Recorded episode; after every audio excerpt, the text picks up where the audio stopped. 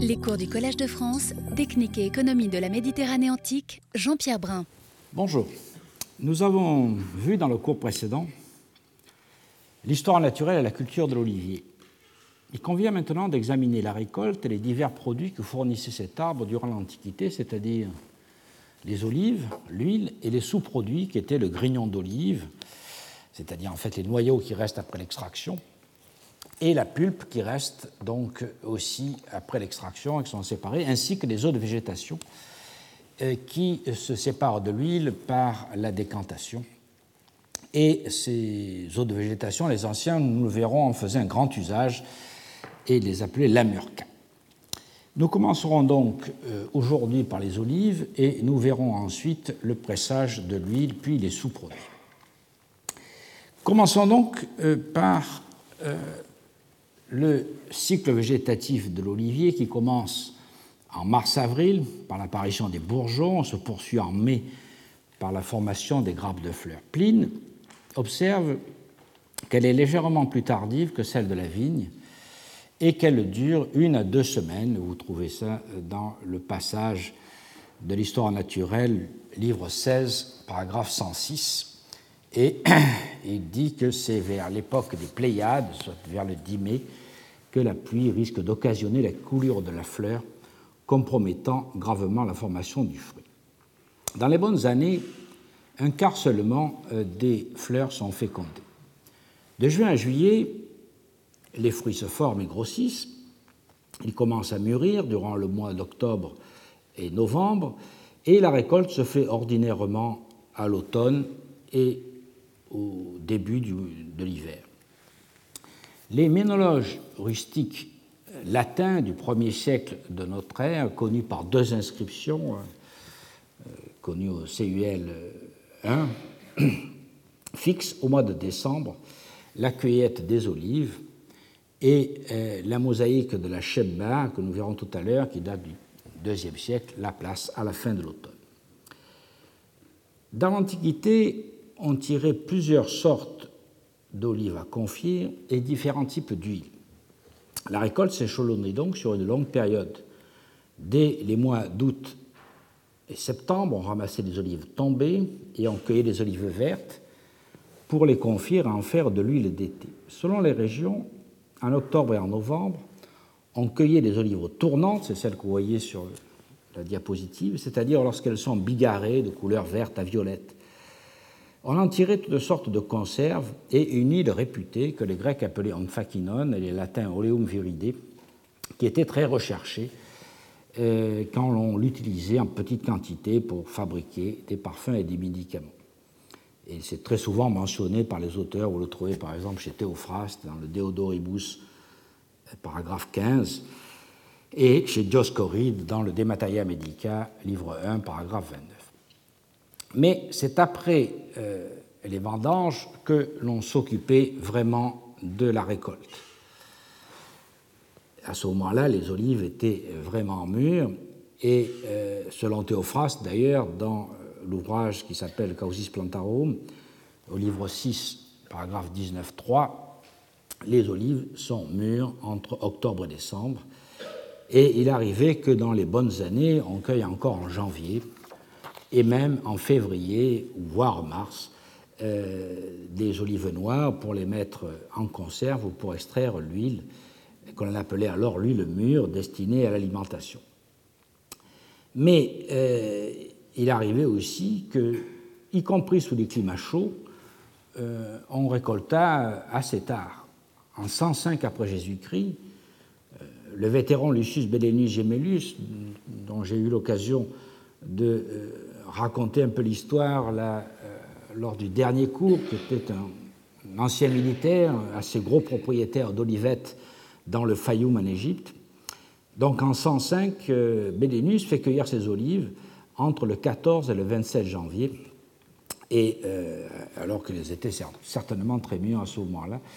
Et vous trouvez cette mention dans le papyrus du Fayoum, numéro 102.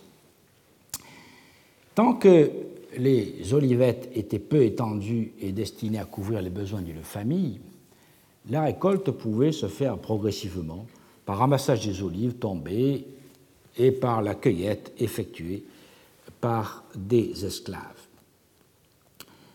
Euh, hier comme aujourd'hui, la récolte était longue et fastidieuse. Les fruits de l'olivier sont petits et ils étaient d'autant plus difficiles à atteindre que les arbres étaient quelquefois très grands et qu'on les cueille par temps froid. Dès que la production augmentait pour déboucher sur un circuit commercial, les agriculteurs devaient s'assurer le concours d'une main-d'œuvre saisonnière. La récolte est en effet un gros travail qui excède les forces de la main-d'œuvre servile présente sur un domaine. Et les riches propriétaires devaient donc embaucher du personnel supplémentaire au moment des labours, des semailles, du piochage des vignes et aussi de la récolte des olives. Caton, dans euh, le De Agricultura, paragraphe 144-146, présente comme un fait banal que dès le deuxième siècle avant notre ère, le moment où il est écrit, on puisse vendre la récolte sur pied à des entrepreneurs qui étaient capables de fournir beaucoup de main-d'œuvre pour ramasser les olives et les cueillir. D'un côté, les ramasseurs s'appellent les légoulis, de l'autre côté, les cueilleurs s'appellent les strictores. Et donc, euh, ils étaient capables d'avoir des troupes d'ouvriers qui étaient susceptibles de faire ce travail. Cette pratique est attestée, euh, est attestée à plusieurs autres reprises par d'autres sources. Une scolie pseudo-acronienne d'Horace concernant la satire 1.6 au vers 85-86 indique Argentarium dicimus eum qui abet summam olivarum aco accipium foranei coactorem qui egigit numos a circum foraneis. Et ça nous renvoie à des pratiques qu'on peut illustrer par le forum de Pompéi un jour euh, de marché, à des pratiques que Jean Andro a commentées euh, dans un article qui s'appelle Les financiers romains entre la ville et la campagne, paru dans un colloque euh, tenu à Aix-en-Provence en 1984 et publié en 1985 par l'université. Jean Andro a expliqué que les olives vendues par les producteurs sont en fait euh, ramassés par des grossistes, qui, sont donc les foranei, et ces grossistes les revendent aux enchères à des marchands forains, dans le, le texte sont les circumforanei, qui, eux, les revendent au détail. Alors toute l'histoire vient du fait que les grossistes reçoivent l'argent des mains euh, de l'argentarius, c'est-à-dire du banquier en quelque sorte, qui, par l'entremise de l'encaisseur, le coactor, se fait ensuite rembourser par les forains à qui euh, il a fait crédit. Et donc les petits marchands, les circumforanei qui vont vendre les olives, euh, doivent rembourser évidemment avec un intérêt lorsqu'ils ont vendu les olives. Beaucoup de ces ventes aux enchères avaient lieu lors des Nundinae, c'est-à-dire ces marchés hebdomadaires ou bimensuels qui était connu dans toute l'Italie par le texte et les inscriptions, et qui existait d'ailleurs à peu près partout dans l'Empire euh, par la suite. Un autre témoignage de ces pratiques est donné par un papyrus trouvé à Karanis dans le Fayoum, en Égypte, qui donne le texte d'un contrat d'achat de récolte sur pied euh, d'une année du règne de Domitien, euh, qui est en fait la huitième année, soit en 88-89 après Jésus-Christ. Le produit des olivettes d'un personnage qui s'appelle Sempronius, euh, qui provient en fait de quatre parcelles dont on ne connaît pas exactement l'étendue, est euh, donné euh, et payé en nature par Gaius et Clemens. Huit maîtrettes et 16 cotilles d'huile nouvelle auxquelles s'ajoutent 10 artables d'olives noires. Quelques années après, en 105, toujours le fameux Lucius Bellenus Gemellus choisit, lui, au contraire, d'embaucher des saisonniers et il embauche des hommes et des garçons qui sont payés respectivement de 6 euh, à 2 euh, oboles et lui en coûte la somme totale de 738 drachmes. Et je vous renvoie au Papyrus Fayum 102. On employait quatre méthodes pour récolter les olives. Le ramassage des olives tombées, la cueillette, le secouage et le gaulage. Attendre que les olives tombent est une solution de facilité. Et les agronomes antiques la déconseillaient beaucoup, ce qui est le signe que, pour des raisons d'économie, elle était trop souvent employée. Encore au XVIIIe siècle, dans le Cilento, c'est-à-dire dans la partie sud du royaume de Naples, l'olive n'était pas récoltée à la main et on attendait qu'elle tombe d'elle-même. Et de ce fait, la récolte ne recommençait qu'en novembre euh, et se terminait en avril. Pour revenir à l'Antiquité, Pline, dans l'Histoire naturelle, livre 15, paragraphe 11, reprenant Théophraste euh, dans les Causis Plantarum 1, 19, 4, dit qu'une troisième erreur réside dans la parcimonie, quand, pour éviter les frais de cueillette, on attend la chute des olives. Aristophane, au 5e siècle avant Jésus-Christ, dans la pièce Les Guêpes, au vers 716, évoque d'ailleurs euh, cette cueillette euh, et ces ramasseurs qui sont payés à la journée. Et Caton, au IIe siècle avant Jésus-Christ, paragraphe 144, rapporte que euh, ces personnages, donc ont payé à la tâche, qui s'appellent les ligoulis, euh, attendaient, voulaient toujours attendre que les fruits soient mûrs pour les en récolter le plus possible d'olives tombées et donc ramasser beaucoup d'olives, même de mauvaise qualité, puisqu'ils étaient payés à la tâche. Et ce sont effectivement ces ramasseurs d'olives tombées que l'on voit sur euh, le bas-relief rondalini que nous avons vu euh, juste avant, ou sur la mosaïque de la Chebba euh, qui est conservée au musée du Bardo à Tunis. Souvent, les olives étaient cueillies à la main, notamment lorsqu'on désirait les mettre en conserve. Les auteurs antiques recommandent cette pratique longue et coûteuse car elle n'abîme ni les olives ni les arbres. L'amphore à figure noire du British Museum du VIe siècle avant Jésus-Christ, ainsi que les bas-reliefs d'Arles, de Trieste et de Cordoue, voici le bas-relief d'Arles par exemple, représentent des cueilleurs perchés sur l'arbre ou parfois sur des échelles. Ils remplissent des corbeilles à nosier et ils devaient parfois céder de doigtiers euh, dont Varron déplore qu'il blesse l'arbre et les fruits. Pour gagner du temps, en certains lieux, des hommes secouaient les branches de l'arbre, d'autres recueillaient dans de larges paniers des olives qui tombaient. La technique est attestée dans les géoponiques, au livre 9, paragraphe 17, et c'est celle qu'emploient les fameux ouvriers de Gemellus euh, en Égypte. Une méthode, une autre méthode très ancienne, économe en main-d'œuvre et en temps, consiste à frapper l'arbre avec des bâtons, et on le voit mieux sur le dessin que j'ai fait,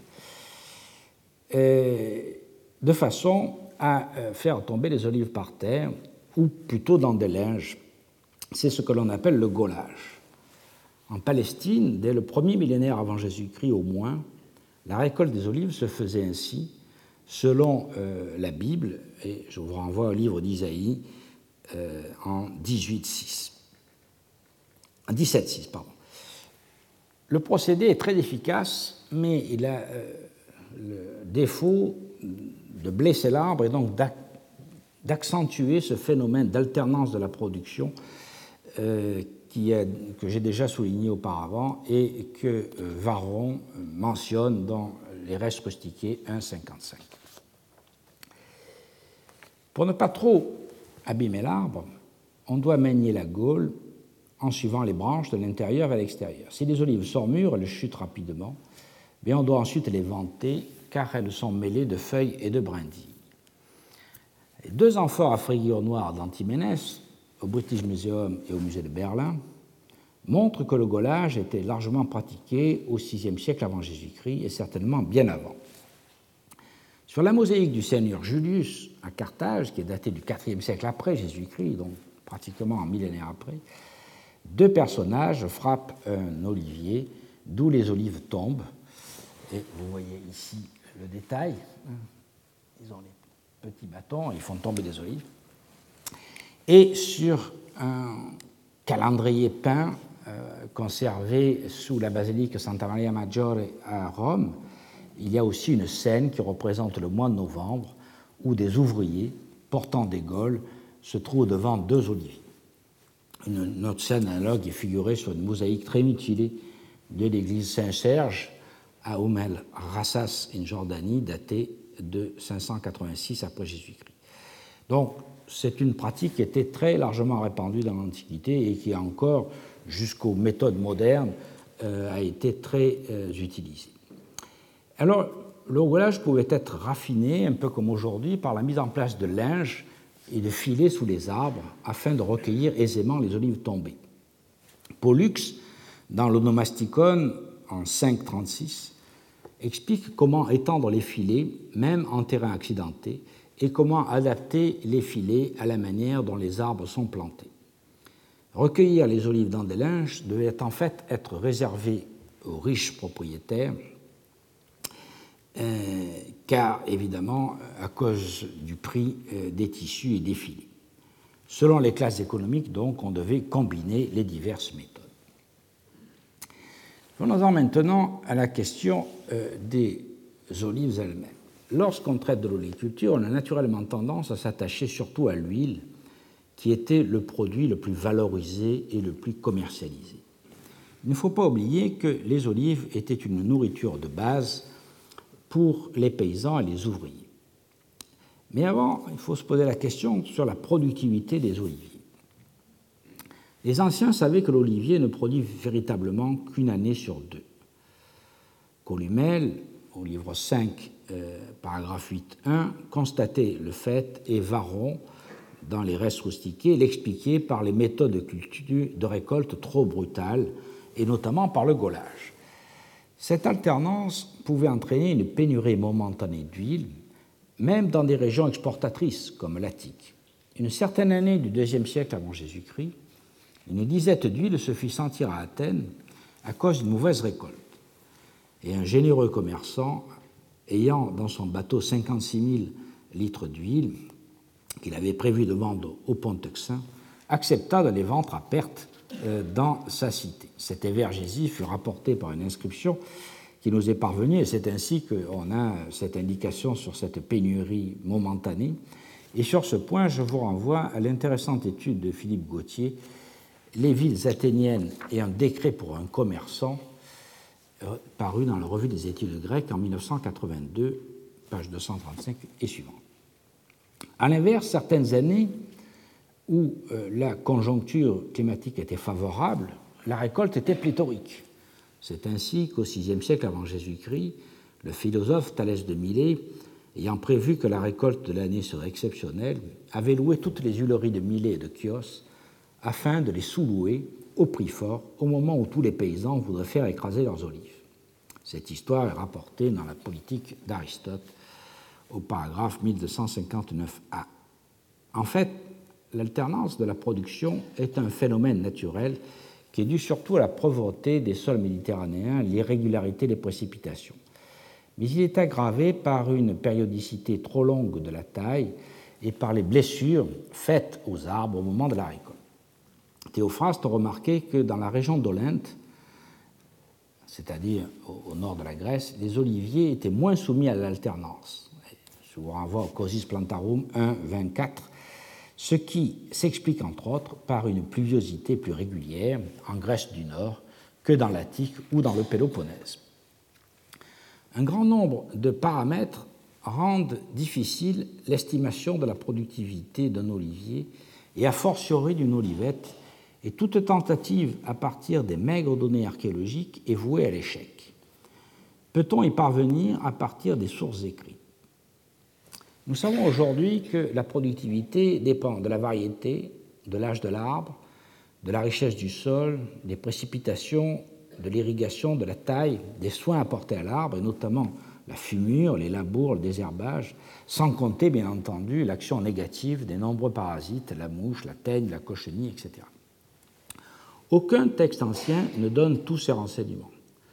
Une dizaine de tablettes en argile trouvées à Ebla en Syrie montrent qu'on se préoccupait déjà dès le XXIVe siècle avant Jésus-Christ de comptabiliser les oliviers et leur production d'huile. On apprend qu'une propriété comptait 5400 oliviers et 24 jarres d'huile, soit 730 litres d'huile, et une autre 600 oliviers et 18 jarres, soit 540 litres. Mais les chiffres fournis sont si disparates qu'on ne peut les interpréter en termes de productivité.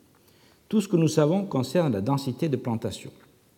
Magon, pour Carthage, L'inscription d'Héraclès de Lucanie pour l'Italie du Sud à la fin du IVe siècle avant Jésus-Christ, Caton et Columelle pour l'Italie romaine préconisent des espacements d'arbres et donc des densités de plantation qui varient de 25 à l'hectare dans les climats arides à 170 en, en zone tempérée.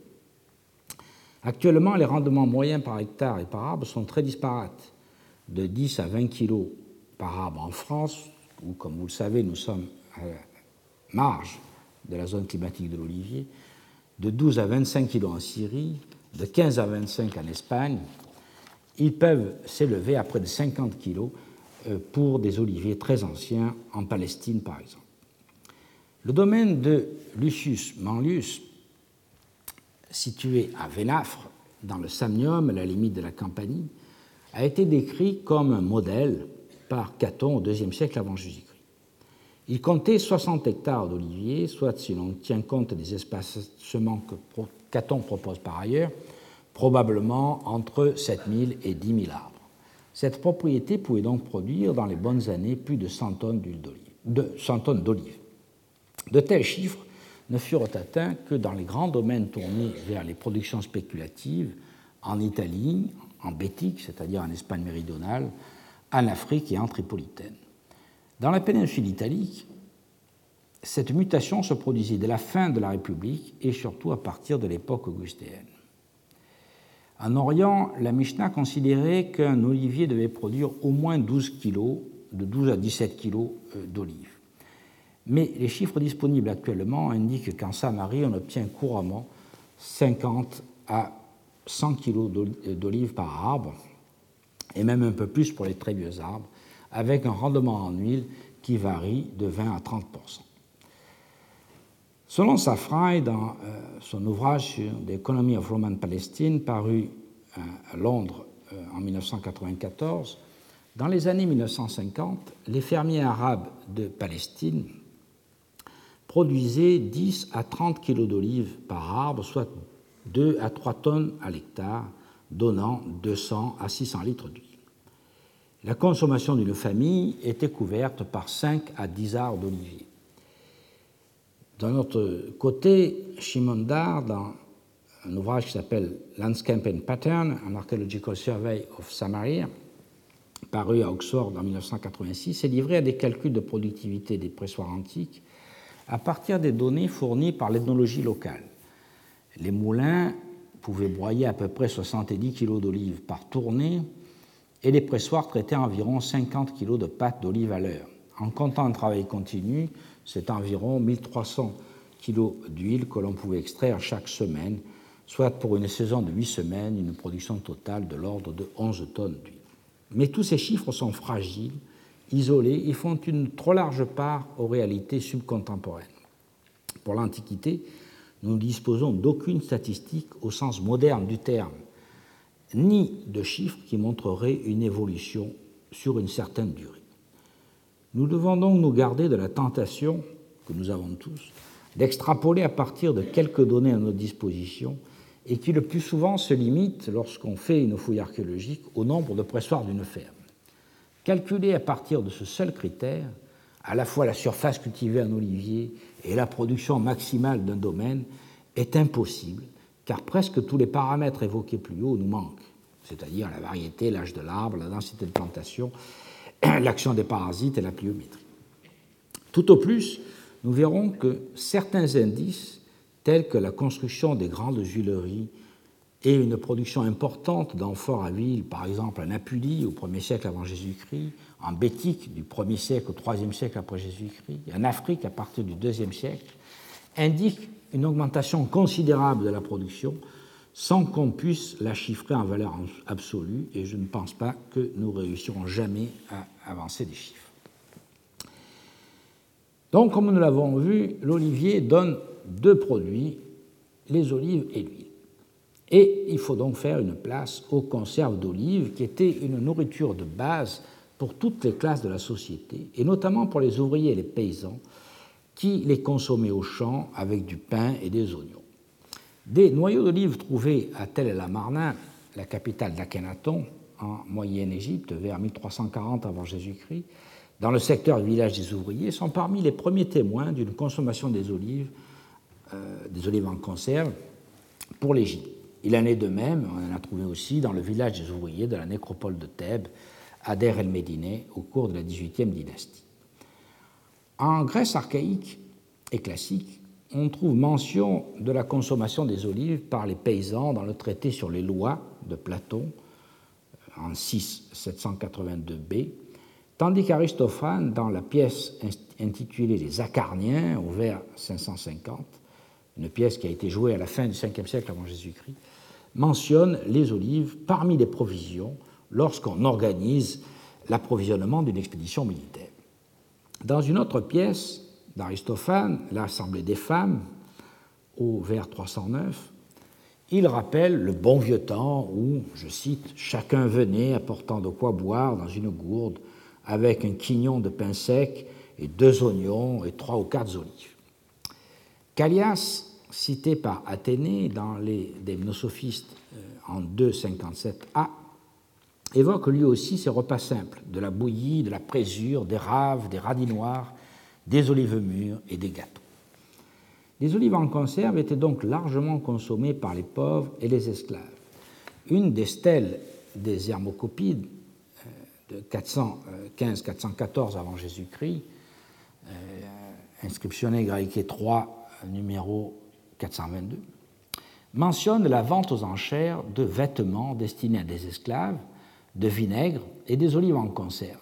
Et l'association, en quelque sorte, de ce lot euh, destiné aux enchères montre probablement que ces olives faisaient partie euh, de ce qui était destiné à la nourriture des esclaves. Donc on a à la fois les vêtements, le vinaigre évidemment, puisque on leur donnait de la boisson euh, vinaigrée et des olives en conserve.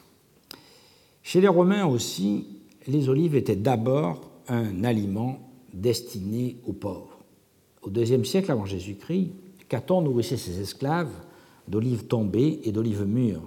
Et vous trouvez cette mention au paragraphe 58 du De Agricultura. Les conserves les plus communes, les olives noires au sel, étaient en effet considérées comme indigestes en comparaison des variétés légèrement pressées au pressoir et assaisonnées avec des épices. Mais elles étaient encore assez bonnes pour les esclaves. Sous l'Empire romain, les citadins au pouvoir d'achat plus élevé, notamment à Rome, pouvaient se permettre une alimentation plus choisie. En conséquence, ils consommaient surtout des olives en hors d'œuvre et la fin des repas, si l'on en croit un passage de Martial dans les épigrammes, livre 13 en 36.2, qui écrit Ces olives, soustraites au pressoir du Picénum, commencent le repas et le terminent. Selon Pline, au euh, livre 15, paragraphe 4, les olives d'outre-mer sont préférées pour la table à celles euh, d'Italie. Elles sont moins bonnes pour l'huile. Et il cite les olives très charnues d'Égypte qui ont peu d'huile et celles de la dodécapole de Syrie qui ne sont pas plus grosses que les capres mais dont la chair était très estimée. Revenons en Égypte romaine et nous voyons que les grosses olives, appelées précisément égyptiennes, étaient effectivement très appréciées. Le fameux Lucius Gemellus bellinus, l'oliculture du, du Fayoum, euh, en offrait de plein panier à des fonctionnaires en tant que pot de vin. Lorsqu'il manquait d'olives à la maison, euh, cette maison qu'il possédait à Aphroditopolis, il ordonnait à son intendant de lui en envoyer depuis un autre domaine. En Judée romaine, les olives aussi étaient omniprésentes. La Mishnah mentionne des olives au sel et les chelouines, c'est-à-dire des olives au vinaigre que l'on vendait à l'entrée des terres. En Afrique, comme dans toutes les campagnes méditerranéennes, les olives en conserve formaient la base de l'alimentation des ruraux. Un passage de l'inscription d'Ain Wassel dans la vallée du Bagrada, c'est-à-dire la Medjarda aujourd'hui en Tunisie, euh, dans la, dans la, zone de Douga, est très significatif de ce point de vue. Il proclame les dispositions édictées entre 209 et 212 après Jésus-Christ par l'administration d'un domaine appartenant à l'empereur afin de régler les conflits entre les colons, c'est-à-dire les paysans qui sont astreints à payer une redevance du tiers de la récolte, et les conductores, c'est-à-dire les entrepreneurs qui soumissionnaient pour obtenir contre une redevance l'exploitation des propriétés impériales. Parmi les mesures prises en faveur des colons et donc destinées à les protéger, on note qu'ils sont dispensés de verser toute redevance sur les olives qu'ils préparent pour leur consommation personnelle. Du point de vue archéologique, il est difficile de mettre en évidence ces conserves car elles ont été consommées, sauf dans des cas exceptionnels comme à Pompéi, ou par exemple dans la villa de Fiang à Bottaro, euh, dans, le territoire de Pompéi, on a trouvé un dolium qui était rempli d'olives confites et qui évidemment n'avait pas eu le temps d'être consommé à cause de l'éruption du Vésuve de 79. On connaît donc surtout les conserves d'olives par les étiquettes peintes sur les amphores qui servent à leur commercialisation outre-mer. Nous en verrons quelques exemples, mais il faut rappeler que les productions domestiques, de loin les plus courantes, étaient réalisées dans des jarres polyvalentes ou des amphores de remploi qu'il ne nous est pas possible d'interpréter et encore moins de comptabiliser. Diverses variétés d'olives susceptibles d'être mises en conserve sont connues par les textes. Les archives de Zénon, l'intendant du diocète de Ptolémée II au milieu du IIIe siècle avant Jésus-Christ, en mentionnent déjà plusieurs variétés, dont les colimbades et les olives de Chios. Au cours de la période romaine, on constate une augmentation du nombre des variétés décrites. Au IIe siècle avant Jésus-Christ, Caton, dans le De Agricultura, paragraphes 6 et 7, mentionne six variétés d'olives de conserve, Radius major, Orchis, Posia, Radius, Albicera salentina, et trois variétés d'olives à huile, Iquinia, Cominia ou Colminiana, et Sergia. Virgile dans les géologiques euh, en 2 vers 85-86, écrit Les gras oliviers donnent des fruits de formes variées, les orcades, les radis et les posiae, dont la baie est amère. Quelque temps après, Varon, dans les restes rustiqués, livre 1, paragraphe 24, n'en ajoute pas, pas d'autres, mais Columel, au siècle suivant, euh, dans le livre 3, en 8.6, le livre 5, 8.3 et le livre 12, 44 à 54, décrit, lui, 13 variétés qui euh, permet d'ajouter à celles qui avaient été mentionnées par Caton les colimbades, les regia, mariurina, algiana, nevia, murtea et oleastellum. Pline, à peu près à la même époque, légèrement après, dans l'histoire naturelle 15 euh, au paragraphe 15-17, cite en plus de celles-ci cinq variétés de bouche, Superba, Praedulcis, Babia, et ce qu'il appelle donc les olives égyptiennes et les olives de la dodécapole syrienne. Et il ajoute aussi une autre variété d'olive à huile, la Contia, dont les fruits euh, sont petits et relativement tardifs. Et enfin, on arrive à l'Antiquité tardive avec Palladius au livre 3, paragraphe 18, et Isidore de Séville dans les Origines, euh, livre 18, euh, en 763, ces deux auteurs reprennent les listes de leurs prédécesseurs, Isidore donnant leur étymologie. Au début du 5e siècle, Macrobe, dans les satires, euh, livre 3 en 26, mentionne lui 17 appellations, dont certaines sont nouvelles, sans que nous sachions si ce sont des homonymies ou des variétés réellement nouvelles.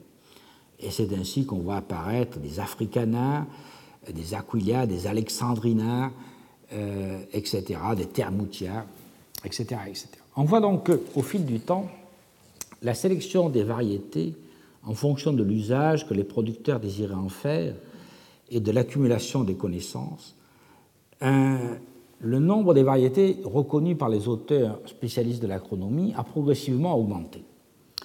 C'est un phénomène qui est aisément explicable car les échanges commerciaux intenses qui se sont développés au cours de la période hellénistique et surtout au cours de l'Empire romain ont été l'occasion de multiples transplantations de variétés, notamment par greffage, nous l'avons vu dans le cours précédent, et aussi de la diffusion de la connaissance de ces variétés qui finalement confluent dans les ouvrages qui nous sont parvenus.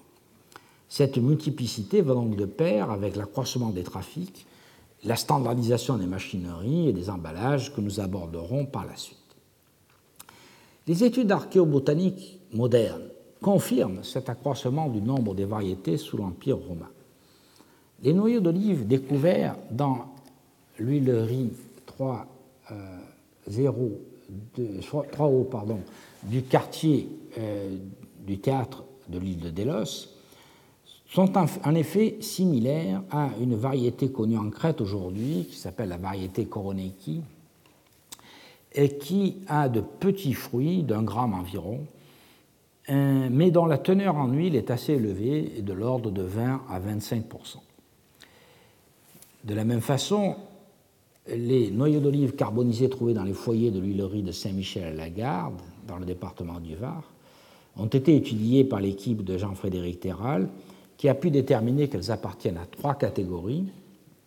Une première variété est issue du croisement euh, avec des oléastres indigènes, ce qui confirme à nouveau l'importance des greffes d'oliviers sauvages que nous avons vues dans le cours précédent. Une seconde variété est proche de la même variété que nous avons vue tout à l'heure pour Delos, c'est-à-dire cette variété qui s'appelle Coroneiki. Et une troisième variété appartient à la famille des picuales et des lucs. Cette dernière variété aurait été introduite à l'époque romaine depuis l'Italie. Mais comme Jean-Frédéric Terral viendra euh, la semaine prochaine nous présenter ses recherches, je l'interrogerai sur le nombre des variétés antiques qui ont déjà pu être isolés par son équipe à partir des échantillons archéologiques et savoir si l'on peut progressivement mettre en correspondance ces euh, variétés connues par euh, les noyaux découverts dans les fouilles archéologiques avec des euh, variétés connues par les textes et notamment grâce aux rares descriptions. C'est un sujet de débat que nous abordons. Alors comment préparait-on ces olives en conserve Nous savons tous que l'olive, verte ou noire, ne peut être consommée sans une préparation préalable.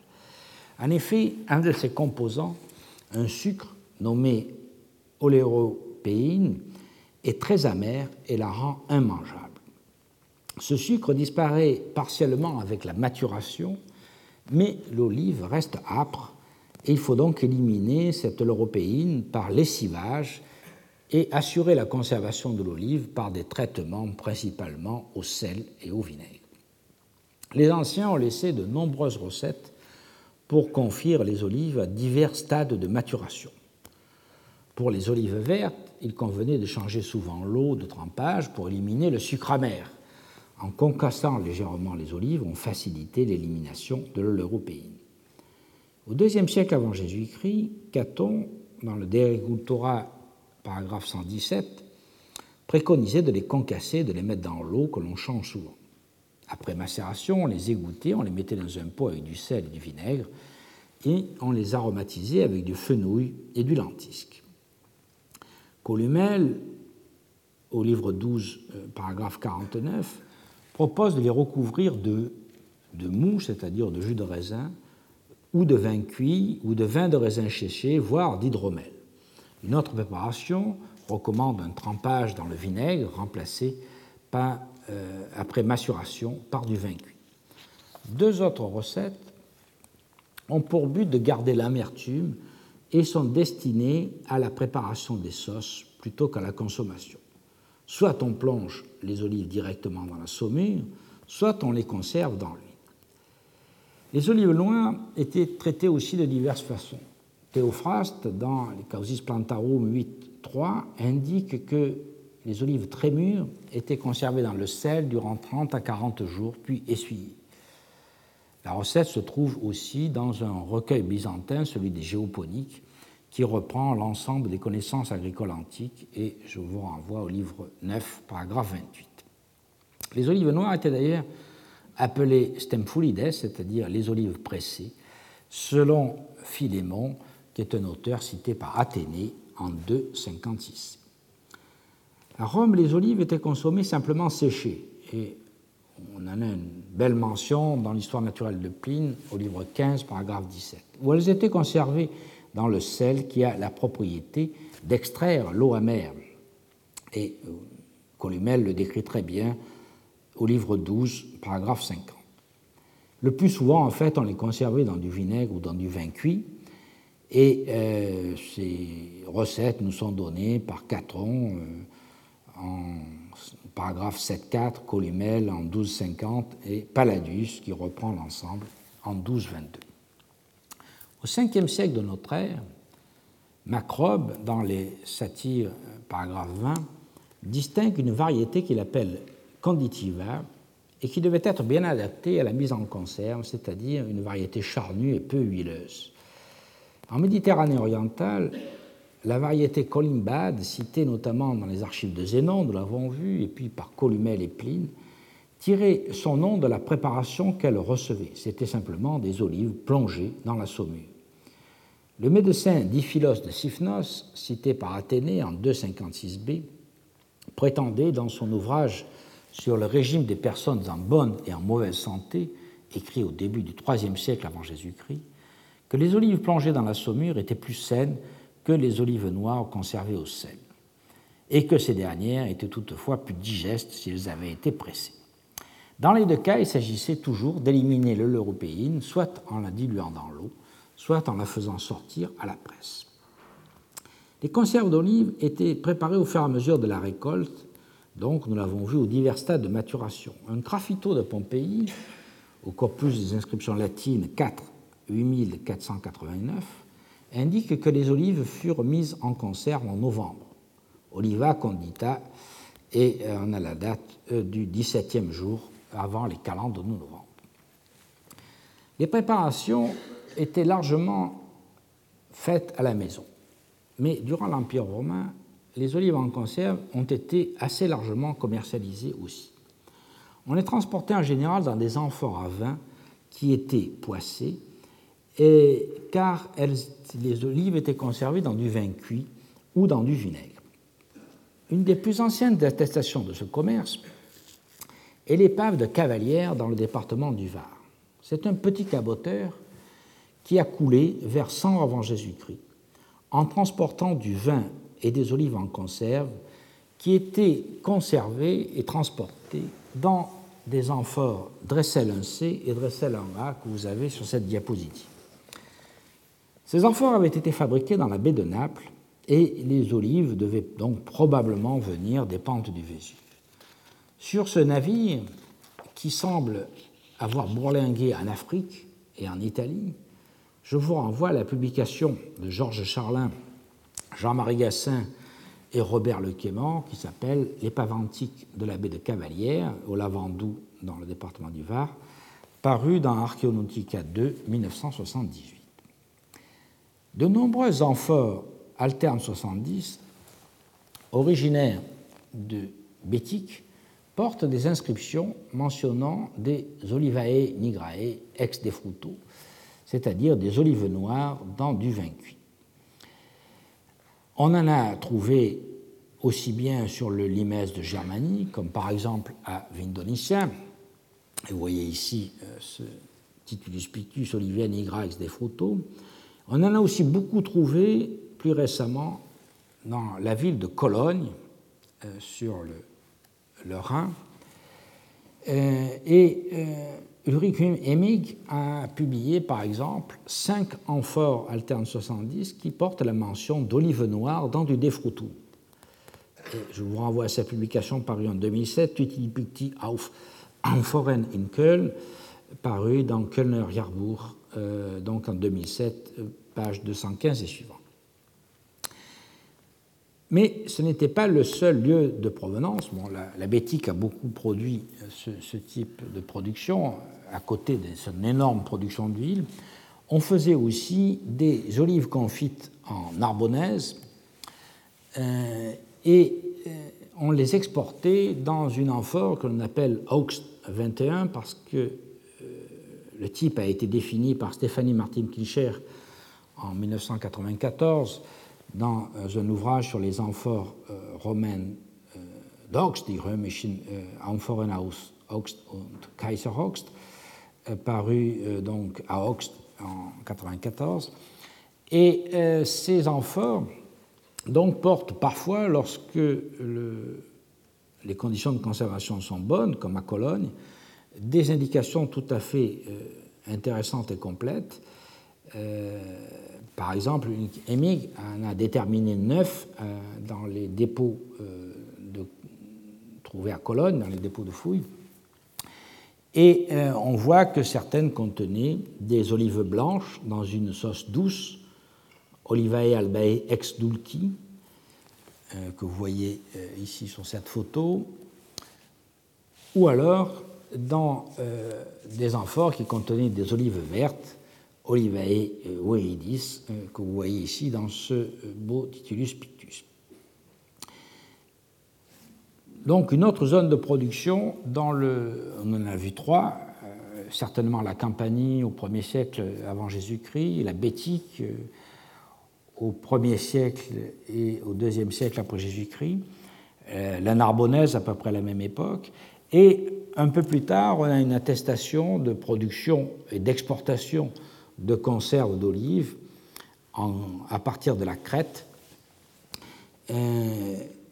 qui vendaient certainement des olives en saumure dans des amphorettes à fond plat qui ont dû être très largement sous-estimées dans les recherches archéologiques parce que les, archéologues voient les amphores et, s'intéressent beaucoup moins aux petits conteneurs.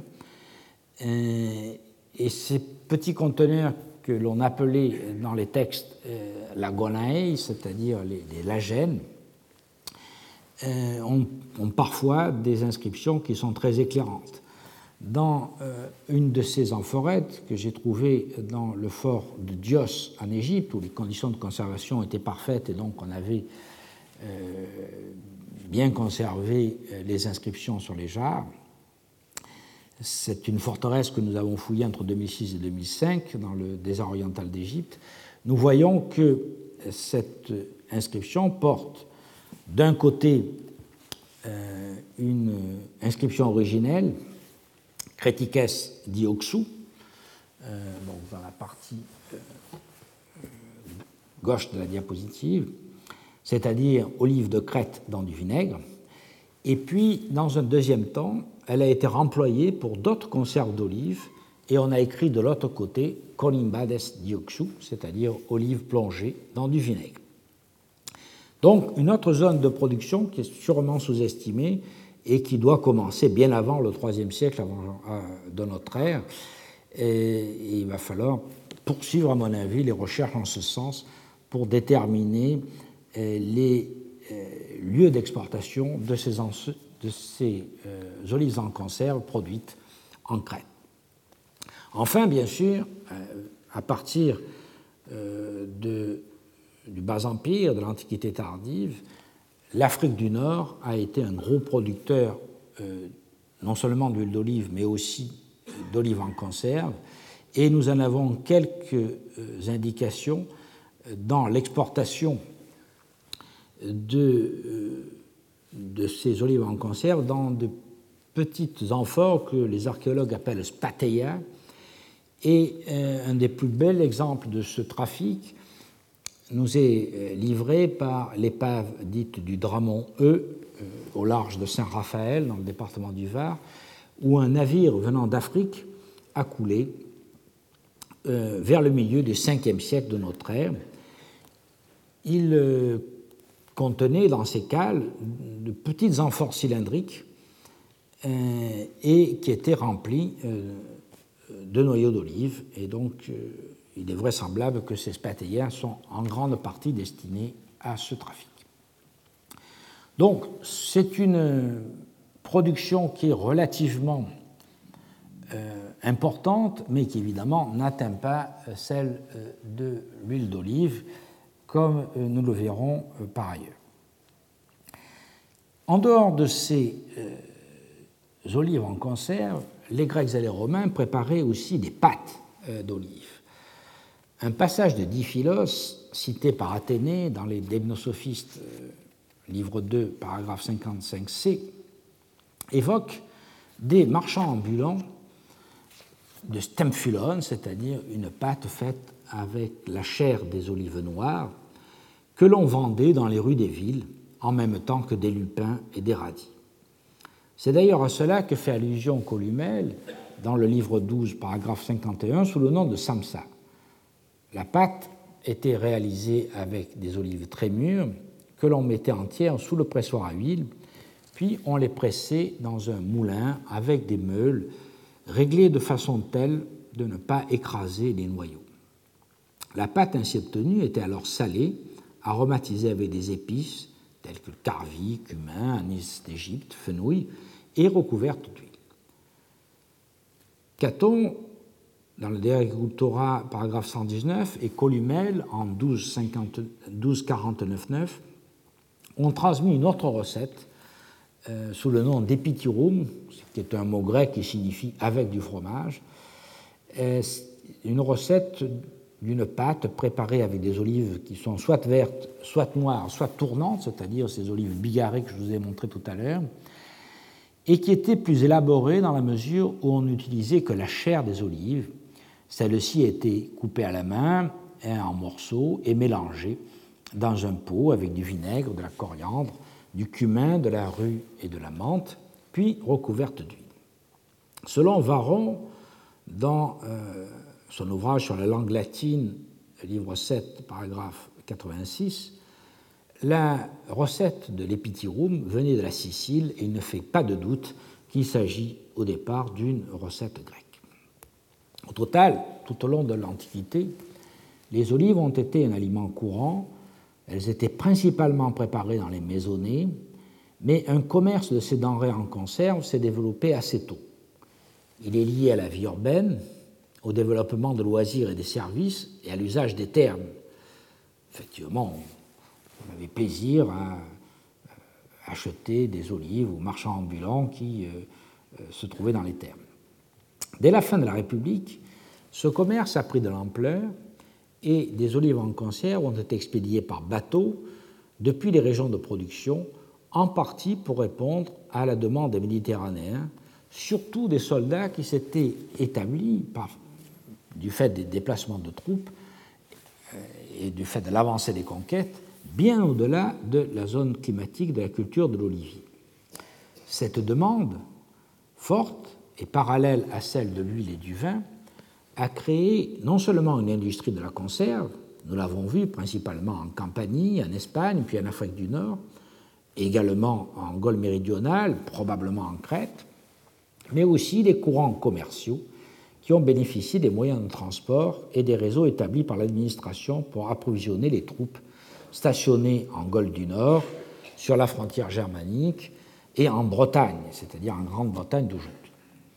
Grâce aux inscriptions sur amphores, sporadiquement retrouvées, mais qui forment désormais un corpus notable, on suit leur distribution depuis les bateaux qui ont coulé en Méditerranée, comme Port-Vendre II, et puis on les suit dans les villes-étapes, en quelque sorte, à Arles, dans la vallée du Rhône, à Lyon notamment, sur le plateau suisse, nous avons vu l'exemple de Hoxt, euh, sur le long du Rhin, à Koblenz, à Mainz, à Cologne, et en Bretagne, où euh, on en a trouvé euh, un certain nombre à Londres.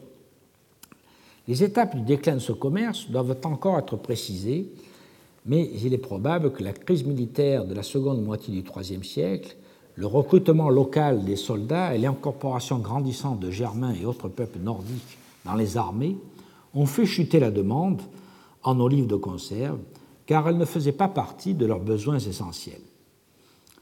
Le commerce se restreint alors à la Méditerranée et l'épave du Tramont-E est un bon exemple, comme nous l'avons vu pour le Ve siècle. Ensuite, cette demande, directement liée à un besoin culturel, disparaît à la fin de l'Antiquité et le commerce des olives cesse par voie de conséquence. Euh, c'est une question que nous reverrons euh, par la suite lorsque nous examinerons euh, toute l'histoire de la production dans l'ensemble des provinces, mais il faut garder à l'esprit, donc, à côté de l'huile que nous allons voir désormais, il y a un petit commerce, et à certaines époques relativement important malgré tout, des olives de conserve. Il est 54, euh, on va prendre euh, cinq minutes de pause avant d'attaquer la question de l'huile d'olive qui, évidemment, va nous maintenir euh, beaucoup plus longtemps. Bien, venons-en maintenant aux huiles. Aux huiles, car avant de traiter en détail de l'huile d'olive, il convient de rappeler ici que les anciens utilisaient beaucoup de gras animaux en cuisine, notamment celui de porc, et plusieurs autres huiles végétales tirées des graines oléagineuses. Mais, à part en Mésopotamie et en Égypte, on a bien du mal à saisir ces huiles dans la documentation archéologique. Il est vraisemblable que les analyses chimiques, de plus en plus fréquentes, permettront à l'avenir de rétablir leur juste place, à la fois dans l'alimentation, mais aussi dans les autres usages, tels que l'éclairage ou les soins du corps. Le gras du porc, que les latins appellent adeps, était omniprésent dans la campagne, mais il est mal représenté dans les sources écrites car les auteurs évoquent surtout la cuisine des urbains, essentiellement des privilégiés. Une cuisine savante, telle que celle euh, qui nous a été transmise par le recueil d'Apicius. Le Sindou apparaît donc assez peu, sauf chez Caton, qui est toujours très proche de la vie rurale. Caton qu'il emploie par exemple pour les gâteaux, euh, et vous trouverez mention de l'usage du Sindou dans le De Agricultura, paragraphe 79, 89 et 121. Mais c'est à peu près tout, mis à part que le gras de porc fait partie des denrées de base que liste, bien des siècles plus tard, l'édit sur les prix de Dioclétien, pris en 301 après Jésus-Christ. On trouve donc une mention de l'adeps recens, c'est-à-dire du, lard frais, et euh, en 4.10 de 410 et 411 et du lard salé. On devait aussi utiliser la graisse des autres animaux, tels que le bœuf, la chèvre, le mouton, soit comme fond de cuisine, euh, soit pour divers usages. Mais les seules attestations conservées concernent leur usage en médecine, parce que c'est ça que les auteurs mentionnent, bien entendu, parce que c'est quelque chose de très particulier. La graisse d'oie était déjà un gras de luxe, si l'on en croit un passage de la satire 6 de Perse euh, au vers 71. Les huiles d'animaux marins, telles que les phoques et les dauphins, sont aussi mentionnées par Pline au livre 32, paragraphe 117, mais surtout pour des usages médicaux. Quant aux huiles de poisson, proprement dites, ce n'est guère qu'une curiosité ethnographique qui concerne les istiophages des côtes de la mer Érythrée, et vous en trouverez mention par exemple chez Arien dans euh, le livre sur l'Inde euh, en 29-14. À côté des gras animaux, il y avait un grand nombre d'huiles de graines qui tenaient une place éminente en médecine et en parfumerie, mais pour quelques-unes seulement, euh, une place importante dans l'alimentation ou dans l'éclairage. Pour donner une idée de la place de ces huiles de graines en Égypte ptolémaïque, je citerai le papyrus Petri 75, euh, ligne 15 et suivante, qui donne la répartition des cultures dans le Fayoum sous Ptolémée III entre 246 et 221 avant Jésus-Christ. On trouve 180 000 arours, c'est-à-dire 48 500 hectares, qui étaient cultivés principalement en blé. Mais parmi celles-ci, 316 arours, c'est-à-dire 85 hectares, porter euh,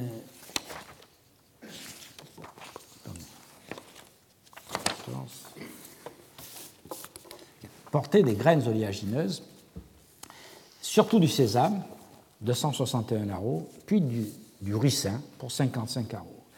À cette époque-là, l'olivier, qui s'implantera fortement dans le Fayoum au cours de l'époque hellénistique et surtout de l'époque romaine, ne tient encore qu'une place très négligeable. Nous avons vu d'ailleurs dans le cours précédent les efforts de Zénon de Conos pour planter des oliviers dans le domaine d'Apollonios à Philadelphie, donc toujours dans le, dans Un panorama d'ensemble de la culture et de l'emploi des graines oléagineuses à partir de la documentation papyrologique, a été dressée pour l'Égypte ptolémaïque par Brent Shandy dans The Production and Use of Vegetal Oils in Ptolemaic Egypt, paru à Atlanta en 1989. Et je vous renvoie euh, à ce panorama qui est très bien fait. D'un point de vue archéologique, les fouilles d'ermitage coptes des 7e, 8e siècles après Jésus-Christ dans la nécropole de Thèbes ont récemment mis au jour des couffins, que l'on appelle en termes techniques, et vous euh, le verrez souvent apparaître dans ma bouche, donc on appelle des scourtins, et qui contenaient donc non pas des olives, mais des graines pressées. La place des huiles de graines est donc sous-estimée et mal documentée, surtout dans l'Occident romain.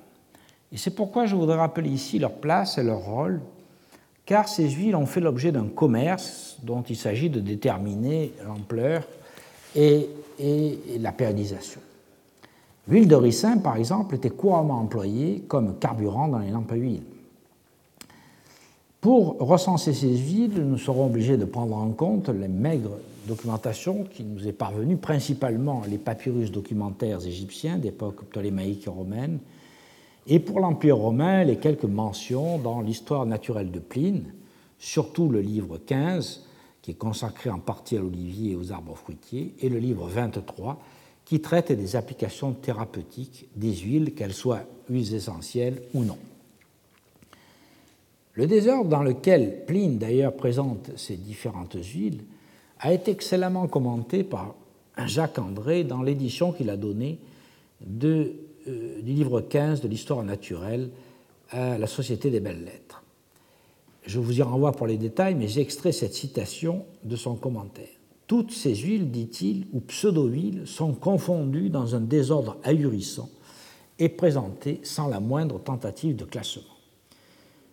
Alors André s'est substitué à Pline et a essayé de reclasser euh, en certaines catégories ce que Pline raconte. Alors, il y a d'une part une première catégorie qui correspond aux huiles euh, d'arbres, c'est-à-dire principalement euh, d'oléastre, d'olivier ou euh, d'amandier, en 1524 et 1525. Il y a les huiles de graines.